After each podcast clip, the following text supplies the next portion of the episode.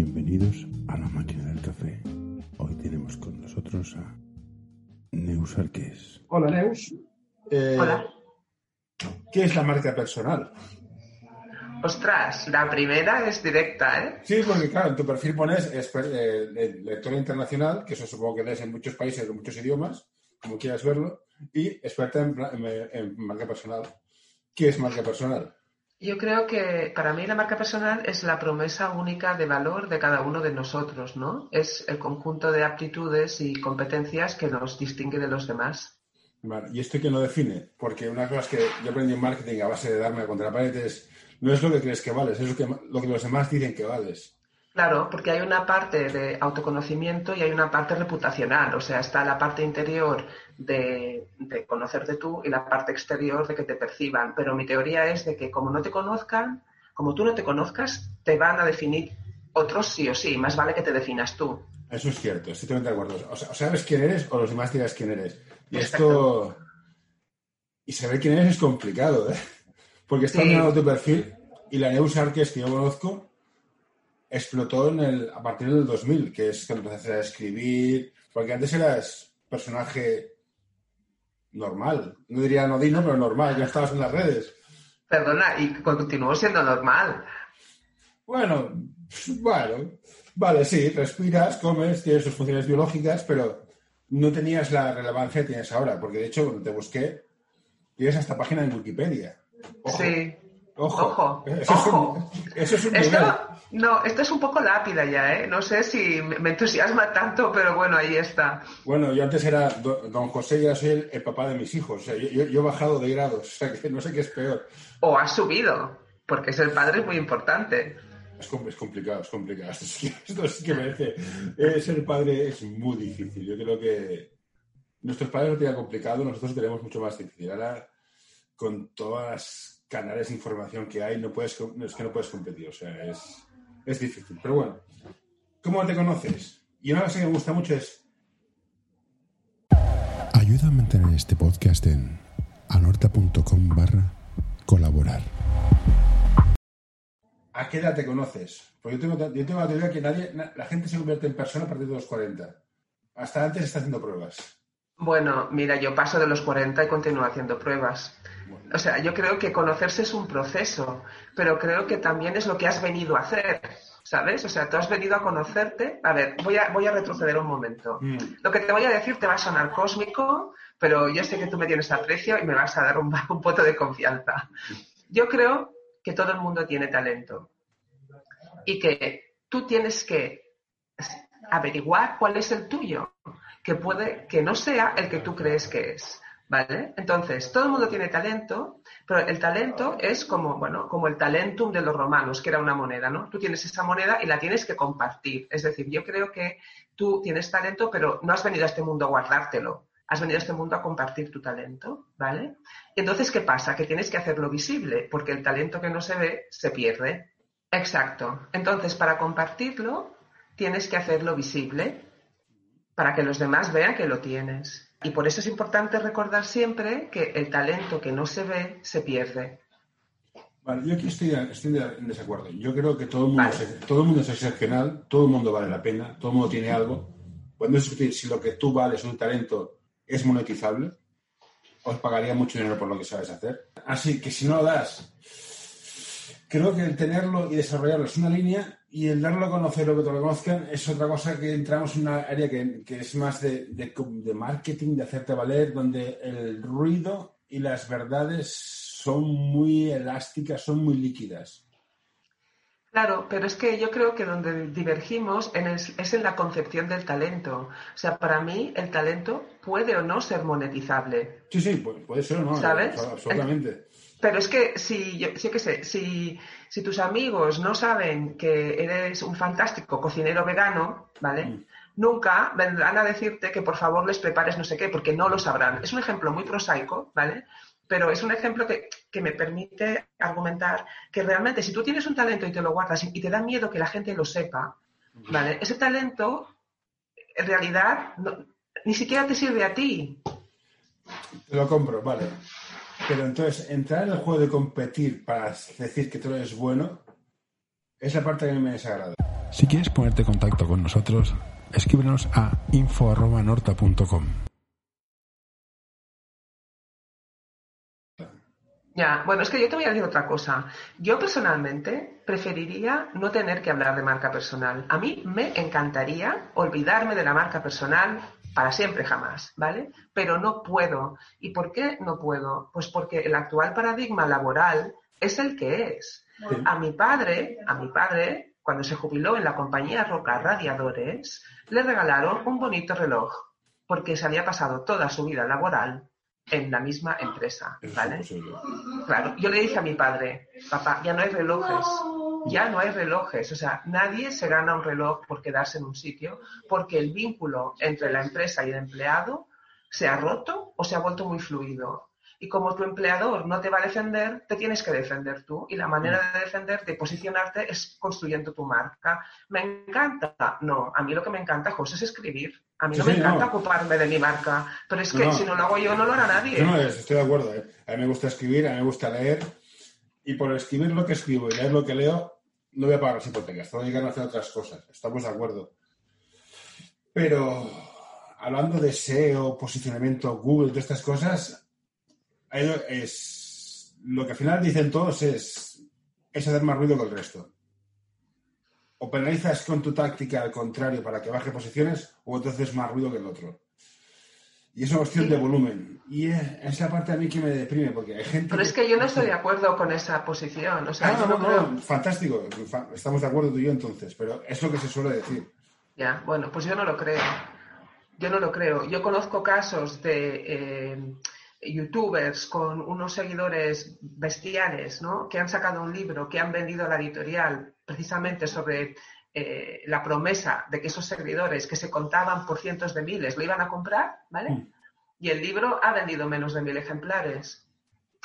Y tenían mucho ruido, y tenían muchos seguidores, y había Mm. mucha interacción. Pero esos seguidores no querían comprar un libro, querían ver vídeos y, y Sí. compartir con él, ¿sabes? O sea, cuidado, porque yo creo que nadie lo es todo para todo el mundo. Si no, a veces traducimos cifras directas en ventas y no funciona. O sea, yo he trabajado, trabajé en una época con temas de alimentación y los influencers, pues bueno, sí, pueden tener 100.000 seguidores, pero la traducción en ventas no siempre es directa.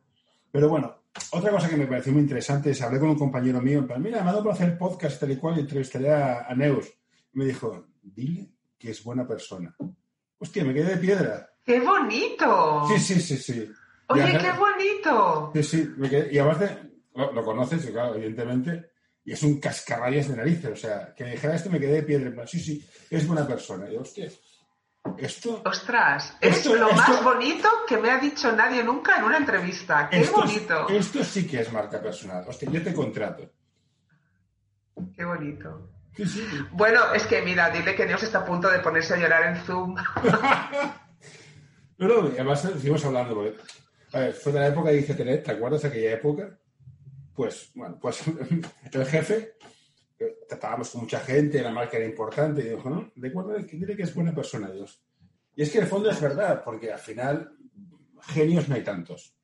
Gente que hace el trabajo, bastantes, ¿vale? Pues si que hace el trabajo es buena persona, ¿qué más marca personal quieres? O sea, porque al final son referencias. Yo soy muy fan del contratar a gente que conozco, porque sé que puedo esperar de ellos, porque los recursos humanos, los filtros, Infojobs, Job Talent, hostia, son algoritmos y al final aprendes a mentir a los algoritmos. Ya, pero fíjate que ya en España ahora mismo eh, creo que leía que era el 80% de las posiciones Sí. se cubren por contactos. Es que tendría, eso tendría que ser. Claro. Porque en el fondo te recomienda quien te conoce, porque en realidad el mercado laboral es el mercado de la confianza, ¿no? Hombre, por supuesto. Entonces, en vez de marca personal, ¿por qué no llamamos ser buena persona? Bueno, porque hay personas que tienen marcas personales negativas y Sí. que cons- construyen una imagen negativa, la construyen deliberadamente como estrategia de visibilidad. Esto es una cosa que me interesa. Bueno, me interesa. Es, es, hay gente que es capaz de realizar un trabajo dejando un erial, pero lo hace, lo entrega, y gente que construye un futuro más a largo plazo. A día de bueno, hoy... hay inversores, hay inversores en bolsa, ¿no? Que son que, que, invierten pensando en el rendimiento a largo plazo e inversores que van a petar lo que sea y se llevan por delante lo que sea por el beneficio a corto. Esto lo ves todos los días en las páginas económicas. Es lo que has dicho lo tú. mismo. Es lo que has dicho. Antes tú ibas a una empresa, entrabas como aprendiz, subías, pim pam y te daban el reloj. Ahora esa relación de confianza entre trabajador y empresa, sociedad-estado, familia, estamos muy solos, ¿no? Mm. Estás muy solo, en plan, es que soy yo. Y yo, a- a- esto es un gran metafísico, estoy de los que piensan que la vida es un viaje. Prueba cosas, diviértete, te vas a morir. No te agobies. Pero estamos muy solos a veces, ¿no? ¿Qué haces? Estás solo. Puedes gritar. Bueno, pero yo creo que te- deberías felicitarte porque tienes la conciencia de que estás solo. Yo creo que otras personas aturden esa conciencia a base de WhatsApps, a base de medios sociales, ¿sabes? O sea, metiendo ruido como para tapar la soledad. La soledad no es necesariamente algo negativo. No, no, no es negativo. Y como escritora, y que escribes bien, ¿qué te parece? Oye, ya van dos, esto es la bomba. No sé, No, la- que la, la- vivir en tu podcast. La primera no es mía, la primera no es mía. Ahora tenemos un montón de herramientas para comunicar, para escribir, pero tengamos la herramienta significa que tengamos que utilizarla, porque hay gente que escribe y dices, ¿qué me estás contando? Ya. Es que yo creo que vivimos en la era del, del, del yo. Es decir, como hay tanto ruido, tú necesitas saber que te escuchan. Entonces tienes que explicar algo sobre ti, tienes que explicar algo que no puede ser la normalidad, porque la normalidad no llama la atención, ¿no? Tienes que explicar o inventar eh, historias extraordinarias. Pero es que encima ahora todo el mundo se ha puesto a escribir. De hecho, vi el otro día una, una oferta en, en Instagram eh, para que pudieras escribir un libro en dos meses. Y yo pensé, Perdona. "Ostras, ¿y cómo lo hacen? Pensé, porque a mí no me salen en dos meses. Yo me tengo que pasar mucho rato para escribir un libro y tengo que leer mucho antes, ¿no? Y tengo que pensar mucho. Bueno, ¿por qué? Porque la gente en realidad no quiere escribir. La gente, José, quiere publicar. ¿Sabes? O sea, Vale, es muy distinto. se quieren ver aquello con la lista de lectores delante. Es como una idea de, no sé. Ya, pero no- escribir, es- escribir, escribir para mí es un acto muy íntimo, casi, casi, casi como vergonzoso, que no haces en público. Es yo, silencio, la música de fondo, la copa de, de- de vino, de que sea. Es muy íntimo. A mí esto de, "Ah, no, otra cosa es publicar, que queda muy bien, pero publicar es, es un efecto secundario que repercute en tu cuenta corriente, pero no es, no es escribir, es otra cosa. Pero es que a mí es- para mí es un oficio, ¿no? Yo les digo a mis alumnos, a ver si os pensáis que yo espero a que llueva, ¿no? Para taparme con una cálida manta, ¿no? Beber una taza de algo que siempre es humeante, humeante té, humeante tal, ¿no? Mirar por la ventana como cae la lluvia y escribir. O sea, estáis completamente locos, porque yo escribo llueva o haga sol, Sí. porque es mi oficio. Es como si dijeras, bueno, no, yo soy contable, pero solo voy a trabajar los días que hace viento, ¿sabes? No tiene ningún sentido. Si tú eres escritor, tienes que escribir. Si No. estás de buenas, bien. Y si estás de malas, también. Uno de los autores que más me gusta, por encima de muchísimo, es Stephen King. Es el puto amo contando historias. Y otro le dice, yo escribo ocho horas al día, porque es mi trabajo. Y ahí están los resultados. Tiene libros malos, libros mejores, pero escribe.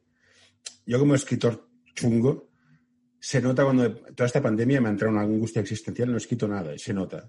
Se nota un montón, porque cuando empieza otra vez es, es como dejar de hacer deporte. O sea, no, no empiezas a hacer deporte donde lo dejaste.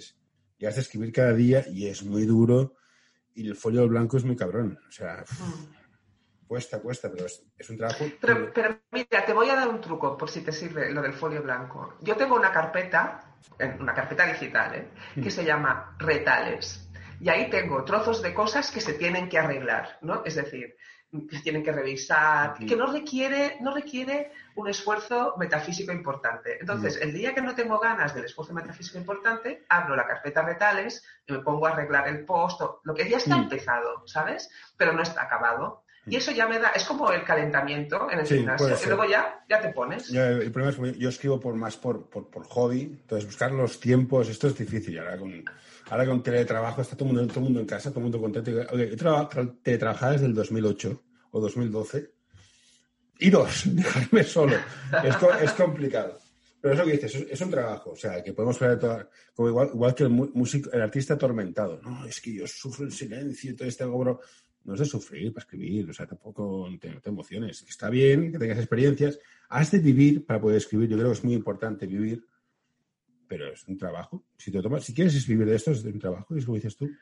Oye, te voy a decir que el otro día en La Vanguardia salió un finalista de OT que ha escrito un libro diciendo que había que vivir para escribir. No sé si, quién se ha inspirado en quién. Ah, no, no, pero. pero yo yo es que sé de qué vas a hablar. Ya. Si no tienes nada que contar. O sea, pa- Bueno, hay gente que escribe de forma vicaria, ¿no? Escribe lo que escucha, o sea, cuando empiezas a escribir, o sea, a mí me gustaban los cinco cuando yo era pequeña. es que Mi primera pero- novela que nunca verá la luz, porque yo tenía como 12 años, era como se me acabaron los cinco y decidí que los continuaría yo. Ah, Pero yo bien. ni he vivido en Inglaterra, ni he tenido perro, o sea, ¿me entiendes? Había un montón de cosas que estaba explicando de oídas. A mí lo que me gustaba era continuar con aquel rollo, ¿no? Aquel grupito que me había montado. Bueno, lo mío es más triste. Yo me hay que jugar a rol cuando, se acabó, cuando me acabé Señor de los Anillos. O sea que estoy en un nivel más, artista, más, más de actor. Pero bueno, sí, es cierto. Es, es que es muy bonito escribir, la verdad es que sí. Es lo que me encanta, pero a mí lo que me fastidia es lo de, insisto, la marca personal. Es que me da mucha rabia, ¿eh?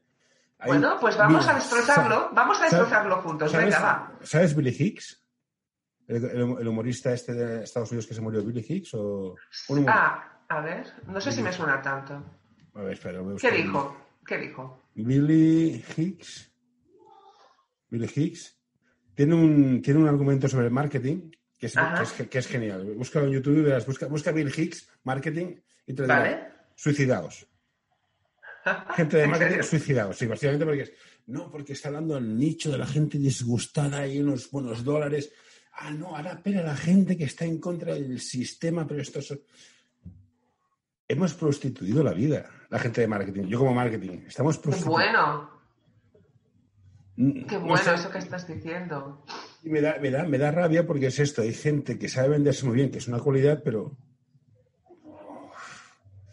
hemos perdido la parte humana, la parte de buena gente, te decía antes. Ya, pero yo te, te vuelvo a repetir, José, no hay que confundir la marca personal con la fama. Ah, claro. Ah, Claro. ¿Cuál es la diferencia? Es que tú solo tienes que hablar a las personas que son relevantes para ti. ¿Me entiendes? O sea, yo escribo para señoras de 50 años. Oye, me encanta que tú lo leas, de verdad, me encanta, te lo agradezco. Oh. Pero yo cuando escribo pienso en señoras de 50 años. Por lo tanto, si me viene una millennial, yo estaré encantada de la vida, pero no la voy a ir a bombardear, no le voy a meter ruido, porque no estamos en la misma conversación. Que se viene a mi conversación o un día me la cruzo, seré feliz, te lo prometo. Pero no voy a meter ruido innecesario, no voy a meter ruido innecesario. Aquí hay un experto en marketing que decía una verdad tan, tan dolorosa que era buenísima. La publicidad para la gente de menos de 70 años se ha de eliminar. Porque no tienen capacidad adquisitiva. Entonces, tú quieres vender cosas caras, bonitas, con... Haz, haz marketing para gente de 40 para arriba, son los que, son los que mandan. Todo esta, este fan millennial, todo esto es una estupidez. La pasta está en la gente de más de 40. Ya. Claro, Pero como queremos ser jóvenes y ser cool, lanzamos a publicidad dirigida a targets muy jóvenes que no tienen capacidad de decir, que no tienen dinero. O sea, vamos a ver qué estamos hablando. No conduce, te gusta conducir BMW en serie no sé cuánto. O sea, un tío de 25 años. Dices, no te lo compraré en su vida. Que es curioso esta, esta, esta disfunción, dis- distopía mental en publicidad, que hacemos un, vendemos una imagen que no es, cuando el que decide es otro tipo distinto. Ya. ¿Dónde, dónde está la publicidad de colonias dirigidas a mujeres de, 60 de 50 años? No lo sé porque yo no me ocupo de publicidad, yo me ocupo de Ah, marca personal, no, no, pero no, no, digo, vi- viendo la televisión. ¿Dónde, Ah. están, ¿Dónde están nuestros anuncios?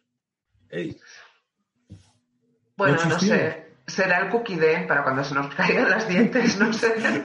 sí, y, y el- y el- para las pérdidas leves de memoria, yo qué sé, sí. Bueno, yo, yo chuparé cabezas de marisco, pero si te das cuenta, no hay publicidad para gente de nuestra edad. No. Que, que al final al cabo eso es- Oye, y qué bien, ¿no? Qué Sí, bien. eso- sí, bueno, eso, eso que me ahorro, porque la publicidad tiende a ser un poco invasiva. Entonces, tú me dices que has de- pensar a quién te diriges. Esto es cuando produces, pero para hacerte conocer te has has de, has de estar, estar donde están tus, tus, tus posibles clientes. Esto del networking, ¿cómo lo llevas? Porque a mí esto de conocer gente me agota mentalmente. Bueno, yo lo llevo muy bien, te tengo que decir, pero te voy a decir por qué lo llevo muy bien. Porque no es que a ti no te interesen, pero es que a mí me interesan las personas. O sea, yo tengo una Mm. fascinación. Entonces, cada vez que conozco a alguien, enseguida pienso, ostras, ostras, qué interesante, ¿qué puedo hacer yo por esta persona? Y rápidamente termino entablando una conversación y a base de conversaciones tengo una red muy amplia. La verdad es que tengo una que- red muy amplia. Yo es que a mí me, yo, sé, yo, uno a uno, oye, fantástico, eso te he dicho. Las personas son todas eh, interesantísimas, y por eso estudié lo que estudié. Pero meter en una sala de 500 personas tomando Pero gambas. es que el con- networking no es, no es matarse a copas, ¿eh? El networking es tener una red de contactos donde todos, o sea, donde tú y yo, ¿no? Salgamos beneficiados de esta relación, que no monetizados, beneficiados. Sí, no, yo- el factor dinero es importante, pero si lo metemos en, ese- en las relaciones, se, se va a freír espárragos y nos convertimos en hombres de pago. Exacto, pero además, José, una cosa, tú y yo hacía un tiempo que no hablábamos, ¿sí o no? Sí, sí. Y me has, me, has, me has contactado para que estuviera en, en tu podcast, que estoy encantada de estar Sí, aquí, sí. ¿no? Pero llevábamos años sin hablar. Sí, pues desde la Porque yo estoy en tu red y tú estás en la mía, por lo tanto, tan mal networker no eres. Ah, soy un networker de, de pico y pala. Bueno, undercover, eres un networker undercover. Ando, ¿no? sé cómo ha querido. Hombre, tú por aquí. Yo, yo, yo lo mío es que vas a los sitios. Hombre, tú por aquí, hombre, tú por aquí. Yo, estoy- ah, de quien os conoce, conocen a todo el mundo. Yo soy en plan, bueno, hola, a cabo de los días, hola, ¿qué tal? Yo, ostras, te- me, me, me tomo un tiempo. Soy, muy- soy muy lento. O sea, Bueno, pero construyes. Quizás porque sea o muy vago muy perro, o creo que mi tiempo es muy valioso para perderlo con paridas. Porque a veces te encuentras con cada uno y dices, ostras, a lo mejor es culpa mía, ¿eh? probablemente seguro, seguro. Yo no tengo un perfil de, de hablar, de conocer gente. A mí, con, ostras, tener- mantener una relación de, amistad continua con más de 10 personas me agota. O sea, no, puedo, me, me explota el cerebro. Esta gente tiene 50.000 seguidores en Facebook y les contesta y los conoce. A mí, me parece increíble. Bueno, también tienes que pensar que tienen una parte de su memoria delegada en el ordenador, ¿no? O sea, yo ahora no recuerdo el cumpleaños de nadie, porque me lo recuerda Outlook. Perdona, yo no sé, yo hasta no cumplir los 25 no sabía cuándo había nacido. Solo te digo eso, ¡Wow! te lo juro. Tú, tú todavía estás en un sitio más distinto, ¿no? Es que es una información irrelevante. ¿para qué- ¿De qué me sirve? O sea, que no aporta valor. Me aporta más, ¿le gustaban? Este fruto, las, ¿cómo se llama? Que sale de las palmeras, ¿cómo se llama? No se me ha olvidado. Los dátiles. Los ¿Te gustaban los dátiles? De eso me acuerdo. Me acuerdo de estas chorradas, pero de- ¿cuándo naciste? Eh, ¿Qué me importa? Es- es- no es el mérito no es tuyo, vamos. Ya, bueno, pero no sé, influye sobre tu signo del zodíaco, por ejemplo. Sí, eso dicen. Pero hombre, el zodíaco, Oye, ¿qué signo eres tú? adivinas. Todos giran alrededor mío. Oh, Dios mío. Leo. Madre de Dios. Con estos pelacos que das tú, No, es que además das bastante el perfil. Sí. Ahora que lo dices.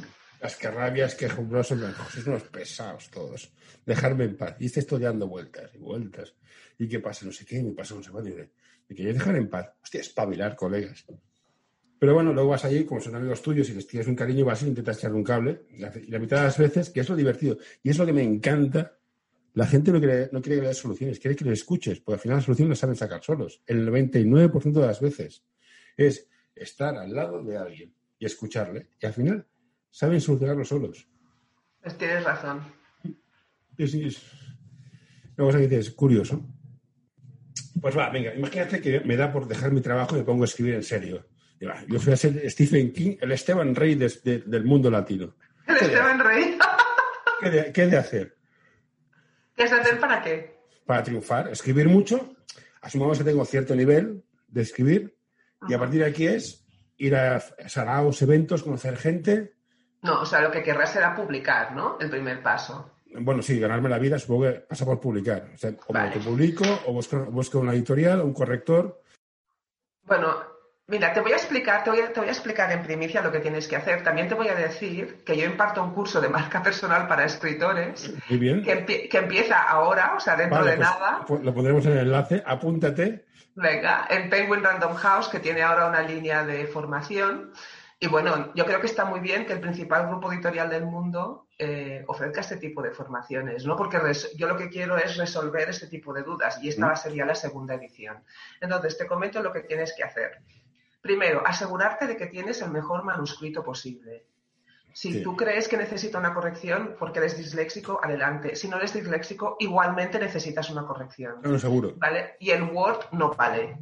¿Vale? Entonces, por lo tanto, eso es primordial. Segundo, necesitas una primera opinión de confianza tuya que te diga si el manuscrito es realmente la mejor historia posible. Esa primera opinión no es tu madre, salvo que tu madre sea editora. ¿Vale? Necesitas un informe de lectura. Madres, ni, serio. no- ni madres ni novias, estamos de acuerdo. Exacto, ¿no? O sea, la opinión de tu madre no es relevante. Después, cuando el informe de lectura te va a ayudar mucho porque vas a ver Hoy quiero recomendarte este podcast. El alma del juego by Soul Basketball, el podcast en el que charlaremos con personajes del mundo del básquet con diversidad de carreras, funciones y experiencias para que nos acerquen al alma de nuestro deporte, el baloncesto.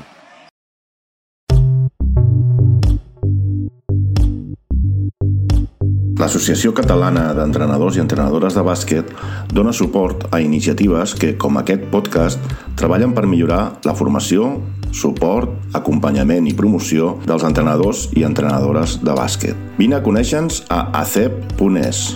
Som com tu.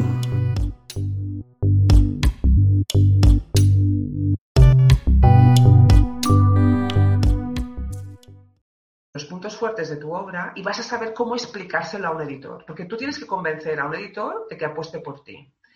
Tienes también que decidir antes si vas a, a publicar o vas a autoeditar, que es otra opción. ¿Vale? Si vas a autoeditar, yo te recomiendo que vayas a Amazon directamente, con independencia de cómo te sientas respecto de Amazon, sencillamente porque es el mercado más grande del mundo y el que tiene Sí. herramientas de autoedición más fáciles, ¿vale? Si vas a, si quieres intentar la publicación convencional, es decir, una editorial convencional, tienes que empezar a ver qué editoriales publican historias como la que tú has escrito.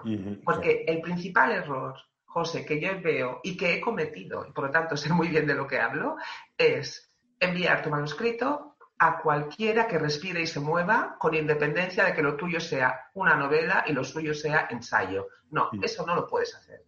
Tienes que enviar tu historia donde tú crees que encajaría. Y eso es una labor de pensar mucho. Correcto. Ahora que ha sacado Amazon, hay que matarlos. Ya lo digo yo. Va a ser difícil, Un- ya lo digo yo. Una empresa que te paga por las páginas que te han leído, me parece un insulto al esfuerzo artístico. No, pues a mí no, porque ¿sabes qué pasa? Que estamos en la economía de la atención y por lo tanto te están pagando por la cantidad de atención que alguien te ha Vale. dedicado. Yo, saco el ejemplo de la gastronomía. Un caldo o un buen, buen- buen plato de cuchara son cuatro horas. Ya. Entonces, Pero a la parece- gente le da igual si te has pasado ocho años. Lo que quieren No, saber no, es si no. la historia les engancha o no. Una cosa es lo que la opina la gente. Entonces, es que claro, aquí, aquí hay un, aquí hay un balance entre el esfuerzo personal de crear una historia y sumergirte a la gente. Es como leerte Guerra de Paz. O sea, vale, si, si fuera Guerra Paz a día de hoy, no vendería un churro. O en busca del tiempo perdido, no vendería nada. Entonces, Pero el es que, el José, esfuerzo- no todos, pero no todos los lectores buscan lo mismo. Es que, claro, Sí, sí. si tú has escrito Guerra y Paz, si tú has escrito Guerra y Paz, tienes que dirigirte a los lectores que Sí. leen Guerra y Paz. Lo que estoy diciendo es el esfuerzo intelectual de leerte un libro, porque hacen el- como lectores hacen un esfuerzo. Lo estamos bajando mucho. Que es lícito, Sí. porque el, mu- el mundo va como va, es lo que hay. Oye, me parece muy bien, pues muy bien, vale. Pero hace que las tramas se aplanen un montón. Hay, mis hijos están viendo una serie que es en plan la madre. O sea, es que más simple y es un botijo un agujero. Que sí, que ese es el mercado, es a donde vamos, me parece fantástico, pero. No sé, es. No, sé lo que hay, tiene razón. Pues otra pregunta. ¿Qué hago para que mis hijos lean? Vale. Bueno, primero tienen que entender que leer es muy importante y exclusivo. Que sí, Vale. eso digo, leer es un placer, se insisto. No, no, no, no, no, tú no se lo tienes que decir. Tú no tienes que decir nada. Tú te Ah, vale. pones a leer. Te empiezan a pedir cosas y tú les dices, mira, salvo que te hayas roto la pierna, ahora no me vengas a molestar porque no ves que estoy leyendo y de repente leyendo es más importante que jugando. Leyendo es más importante que ellos. Y en aquel momento, leyendo empieza a ser muy interesante porque es la competencia. Ujú. ¿Vale? Este- este Segundo, que lean, bueno, bueno, a mí, a mi hija, lee mucho, pero lee sencillamente porque decidí ignorarla mientras leía y entonces se dio cuenta de que aquello era especial, ¿no? Porque era más, más importante que ella, que no lo es, pero fue la manera de engancharla, ¿no? Y la otra cosa es que yo creo que los niños y las niñas tienen que leer lo que les dé la gana. Sí, sí, esto, esto tengo subido. Mis hijos leen manga. Bien, perfecto. Es, lo que hay, no, no. mientras, mientras, lean, yo os que afirmo, porque más allá del que sean lectores cultos y lean a Schopenhauer, es que si no tienes hábitos de leer, no sabrás entender el mundo. leer y comprender es muy importante. Por eso decía que cuanto más complejas son las historias, más habilidad tienes de entender el mundo y más fácil tienes de relacionarte con él y entenderlo. Las historias de ahora son muy, son muy, muy, muy estas. Pero bueno, eso dices tú, eso vamos. Estamos en un mundo muy, muy, audiovisual, muy, muy de impacto directo, dos minutos máximo, la, economía de atención, que es lo que dices tú. Pero, ¿cómo cuentas una historia profunda, densa, con muchos lazos, tiene años de soledad en, dos minutos? Bueno, lo que tienes que hacer es, más que cómo la cuentas, es cómo consigues que el, que, el espectador, imagínate, ¿no? Que el lector entre en la historia.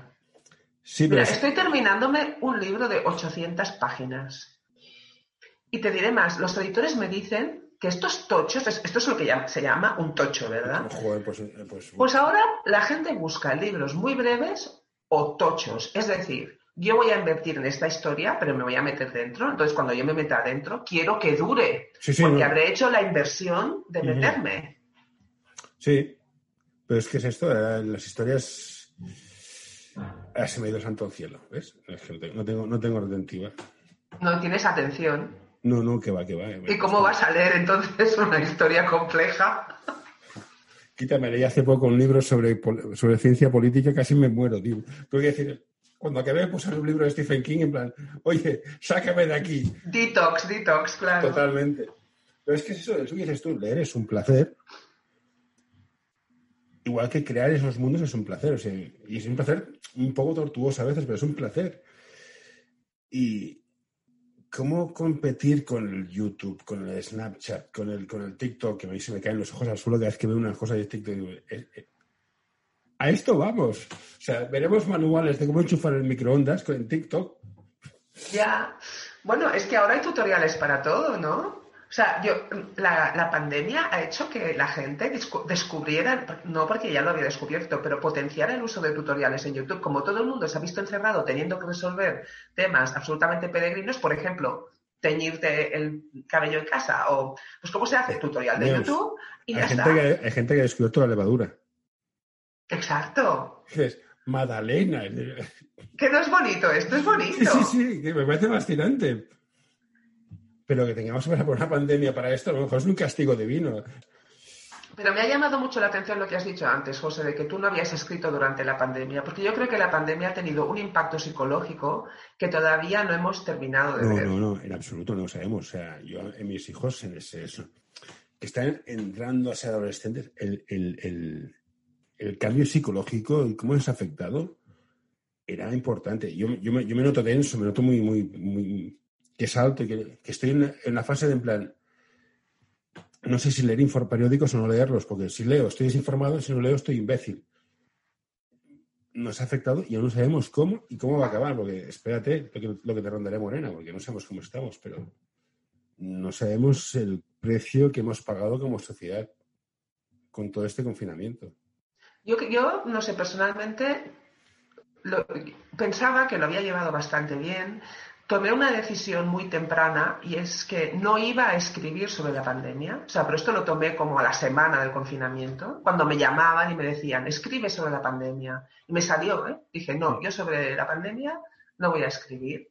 Y eso me liberó, porque entonces la tenía que pasar como todo el mundo, pero podía escribir historias escapistas. Entonces, claro, ah, ¿cuál es la ventaja de los escritores? Que te puedes ir a vivir al mundo que quieras en el momento que quieras. Por lo tanto, yo la pandemia en mi cabeza no ha existido, porque yo estaba en mm. otro sitio, en la mar de bien, ¿vale? ¿Qué pasa? Que cuando todo terminó, cuando, es, cuando la nueva normalidad, que era el que no hubiera nadie en la calle, ¿no? La levadura, las magdalenas, cuando eso terminó, a mí me entró una gran tristeza porque perdía lo que había ganado y porque sabía que no recuperaría lo que había perdido. ¿Sabes? Has perdido una experiencia que sí, te puede ayudar para comprender ciertas cosas, pero no sé hasta qué punto vale la pena el estrés que yo pasé personalmente. Era muy estresante. no, pero me refiero a lo que hemos perdido no en la pandemia, sino ah. por culpa de la pandemia. Por ejemplo, reuniones grupales, fiestas populares, cosas que ya no se podrán dar. Sí, se perdió, sí, sí, no estoy de acuerdo, pero más allá de Mi hija me hablaba del viaje de final de curso. Sí. El viaje de final de curso se perdió. Bueno, habrá que inventar una nueva tradición, un nuevo rito, pero no, será ese. La, gente de marketing montará un nombre, los Lost Generation o Virus Kids o Corona, corona Babies. Corona Babies. y haremos un, un producto para ellos. Pues todo esto es yo soy del, del, baby boom, pues eso será Corona Babies y haremos un producto y, y, monetizaremos, es lo que hay. Si al final la vida siempre encuentra un camino. Siempre se encuentra un camino para salir adelante. Ahora, pagamos unos precios a veces un poco exagerados por esto, pero yo digo, yo al final intento no leer el coronavirus, es muy difícil porque aún tenemos un resumen de prensa diario, pero hemos pagado un precio, no sé, no sé el cuál, y no estamos haciendo todo, todavía todo, todo lo que implica. Y ahora más que nunca, la competencia, ser visible y ser bueno, es más importante porque todo estoy trabajando, mi trabajo lo hace cualquiera. Cualquiera. No tengo que estar aquí físicamente. O sea, la reunión, el contacto físico, el ver, ver cómo gesticulas, cómo pones las manos, cómo tomas el café, ostras, cuando digo algo la punta, todos estos pequeños detalles se van, se van a perder. Se han perdido porque ahora vamos más a la hoja de Word con petición de proyecto, presupuesto y, y timing. Y esto ha de salir todavía, todos estos efectos. Pero también has ganado cosas, ¿no? Yo, por ejemplo, estudié fuera y mis compañeros de promoción cumplíamos 30 años de promoción y teníamos que haber quedado, ¿no? Estamos repartidos por el mundo. Y decidieron eh, encontrarnos en Zoom. La típica quedada de Zoom, ¿no? Típica quedada de Zoom de confinamiento que quedas con los del cole, ¿no? Yo creo que todo el mundo ha pasado por aquí. bueno, pues empezamos a hablar y ahora hablamos cada semana. No, esto a mí no me hace gracia.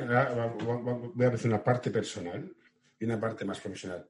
Yo con los padres de básquet, digo, hacíamos quedadas hace los domingos para hablar, para desahogarte, para... ¡Hay seres humanos fuera! Y la parte, la parte profesional, ahora estamos haciendo cosas para abogados, que la marca personal es muy importante, el hacerte destacar, que después te preguntaré qué pasó. Así justifico el tiempo. Eran, son, para mí los abogados son los hackers de la, del verdad, los, los, hackers de verdad, de verdad, de la, de la buena. Son los que definen el sistema operativo que define la sociedad. Ellos deciden si es legal, no es legal, pero la tecnología se les atraganta. No, no hay cojones de hacerle, oye, usa esto que es tecnología. No, yo lo imprimo, el agua a mano. Hostia, ahora todos como locos con el Zoom. Es fascinante. Supongo que esto ha servido para descubrir ciertas cosas, que la distancia se mide en metros, no, en sentimientos, pero que aún así se paga un precio. Dicho esto, marca personal y visibilidad en servicios profesionales como los escritores o abogados. Esa misma, la misma técnica está en los sitios, saber tu cliente, estar en contacto, relacionarse es importante el contacto físico y luego mantenerlo vía Internet. ¿Cómo, harías tú este melting pot de, cosas?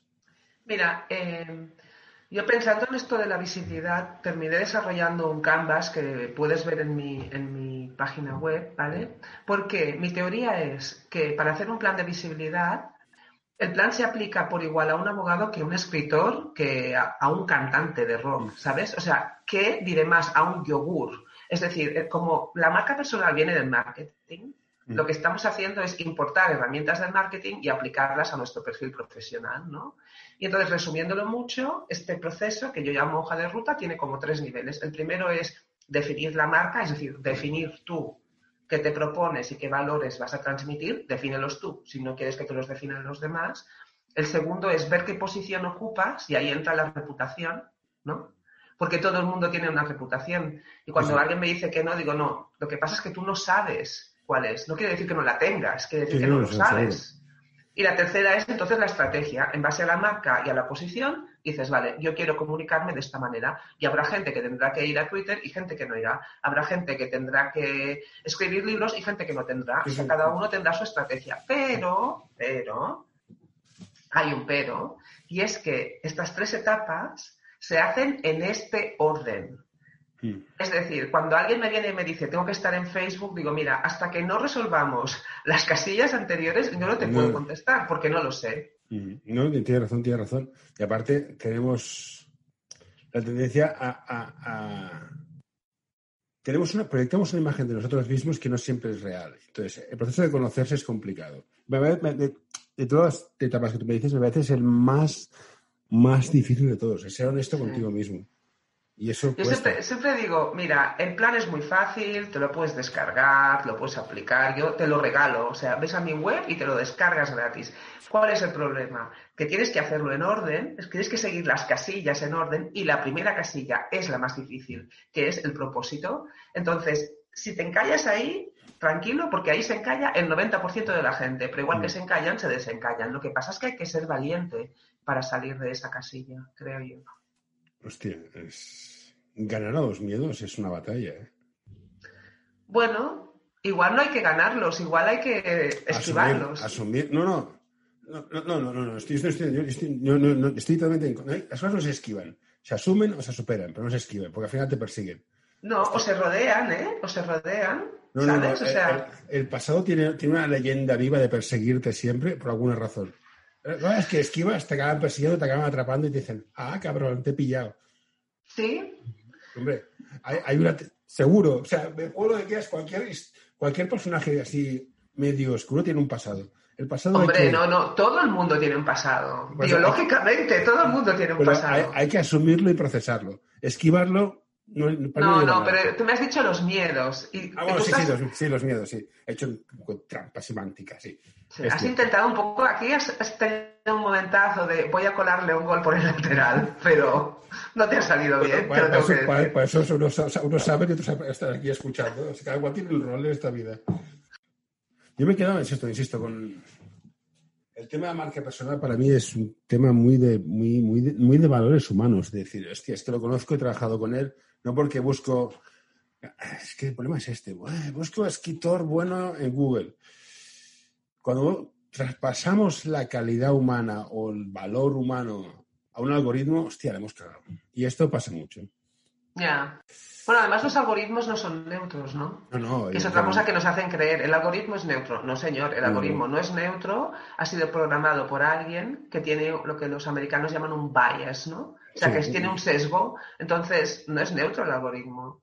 Pero es que hemos entregado nuestra vida a la- a la- a la- al algoritmo. El dios algoritmo de... Bueno, es como, como mi teoría pasajera absurda, que la ciencia es la nueva religión, ¿no? Es que lo dice un científico. Vale, o sea, muy bien. Bueno, pero es que piensa que antes la religión era la ciencia, ¿no? En la Edad Sí. Media, ¿no? La gente creía en los sortilegios para curar las enfermedades. Entonces, es como un proceso invertido. Ya antes decías, Dios no existe, te quemaban. Ahora dices, no, es que los científicos se les va la perola. ¡Hala! ¿De qué sabrás tú?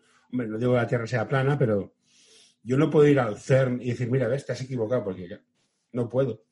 Bueno, sí, poder sí que puedes. Lo que pasa es que hay que ver el caso que te van a hacer, ¿no? No, y aparte el problema es que con la cantidad de medios que hay, la cantidad de información que se necesita, cualquier, cualquier teoría absurda copa los titulares, con lo cual, pero que decía, que hemos entregado nuestra vida a los algoritmos. Google te dice, y esto es tremendo, Google no te enseña lo que estás buscando, te enseña lo que crees que estás esperando encontrar, que no tiene nada que ver. Depende de que busques, hay cosas que no verás en tu vida. Y esta fe ciega, ¿no? Es que un matemático diseña un matemático diseña un algoritmo que tiene sus, cositas para bien y para mal. O sea, no vamos a sacar aquí ¿no? Ha quedado pedante esta frase.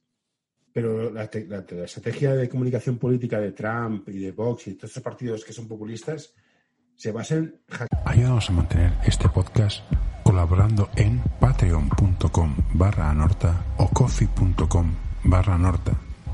crear el algoritmo. Voy a publicar cosas que sé que van a fastidiar a la izquierda.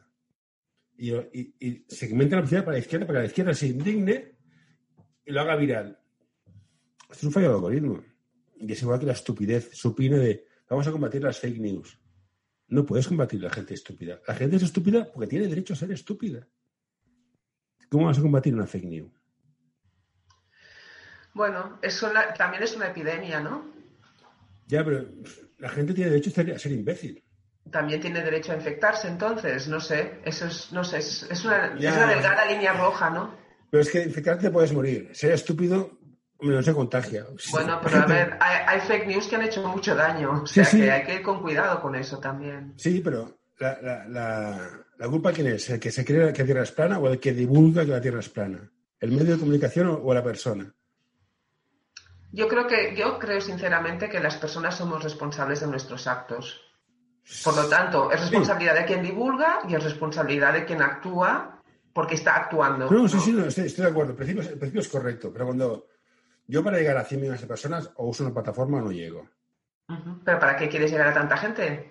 Hay que volver a la casilla de partida, hay que volver Sí. al propósito. Sí, para, para decirle que la, gente, que la Tierra es plana, porque poniendo un caso muy absurdo. Dale. Y- Claro, mi teoría, estoy consciente que es complicada porque implicaría que tenemos una educación muy buena, tenemos pensamiento crítico, cosa que no tenemos pensamiento crítico, nos creamos la primera entrada de Google y leemos la Wikipedia de punto. Pero creo que las- la información falsa va a existir, va a seguir existiendo y culpar a la persona que con toda su buena fe crea que la Tierra es plana. Otra cosa es que la gente, ah, es que la, la- línea es muy delgada, pero creo que la gente tiene derecho a ser imbécil. O a mí no pensar diferente que yo, que a lo mejor soy yo el imbécil, tengo que decirlo. Eh, yo creo que es, tu pregunta es muy buena, ¿no? Porque estamos muy cerca de entrar en el re- relativismo moral, ¿no? De, va- vamos a aceptar cualquier cosa porque todo el mundo tiene derecho, eh, mi libertad empieza donde termina el derecho, ¿sabes? Aquí empieza ya eh, es- es- es las líneas, ¿no? Empiezan Sí. las líneas. No, y es- esta es, es- un- una muy buena pregunta y es un razonamiento que tenemos que hacer. Tenemos que hablar de esto, yo creo. Yo, yo soy muy fan de que la gente puede pensar lo que quiera. Ahora, la línea está en actuar. Yo puedo pensar que los pelirrojos tienen que ir al infierno. ¿Vale? Ya, estoy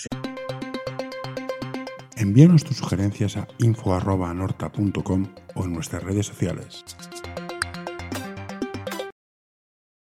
soy imbécil. Ahora, ir y matarlos es un salto cualitativo. El pensamiento y acto es complicado, pero entonces, evidentemente, cualquier tío de marketing que lo sepa va a forzar que ocurra.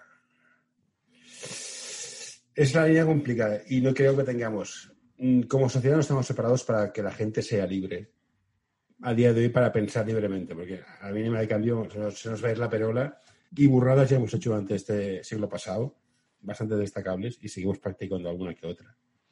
Creo que nos falta evolucionar mucho más como sociedad y tener más educación y mejor educación para aceptar una verdad que para mí es inherente, que la gente tiene derecho a ser imbécil. Eh, se me dio mucho la pinza. En fin, en todo, todo caso, muchas gracias, Neus, por, este tiempo y lo dicho, es un encanto de persona. Yo estoy de acuerdo con lo que me decía mi compañero.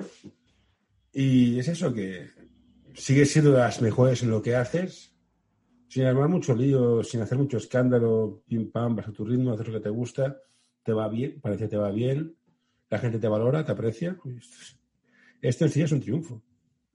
Bueno, yo creo que a ti te agradezco que hayas, me hayas localizado, que me hayas eh, hecho esta entrevista, que me ha parecido bastante sorprendente, ¿no? O sea, yo venía más dispuesta a sacar el PowerPoint y decir, Ah. bueno, marca personal, tiene tres etapas, pim pam pum, se hacía así, se hacía así. Mm. O sea, que me ha gustado mucho cómo la has enfocado.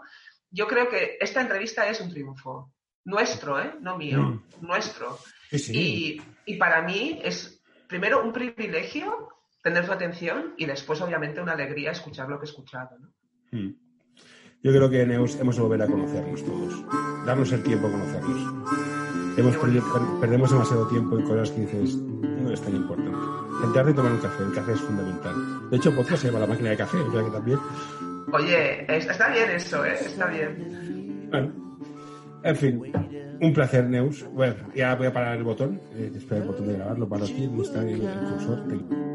For having much fun. But she's not here, so I drink another beer to show it all, show it all away. Oh yeah, we are after beer. I'm still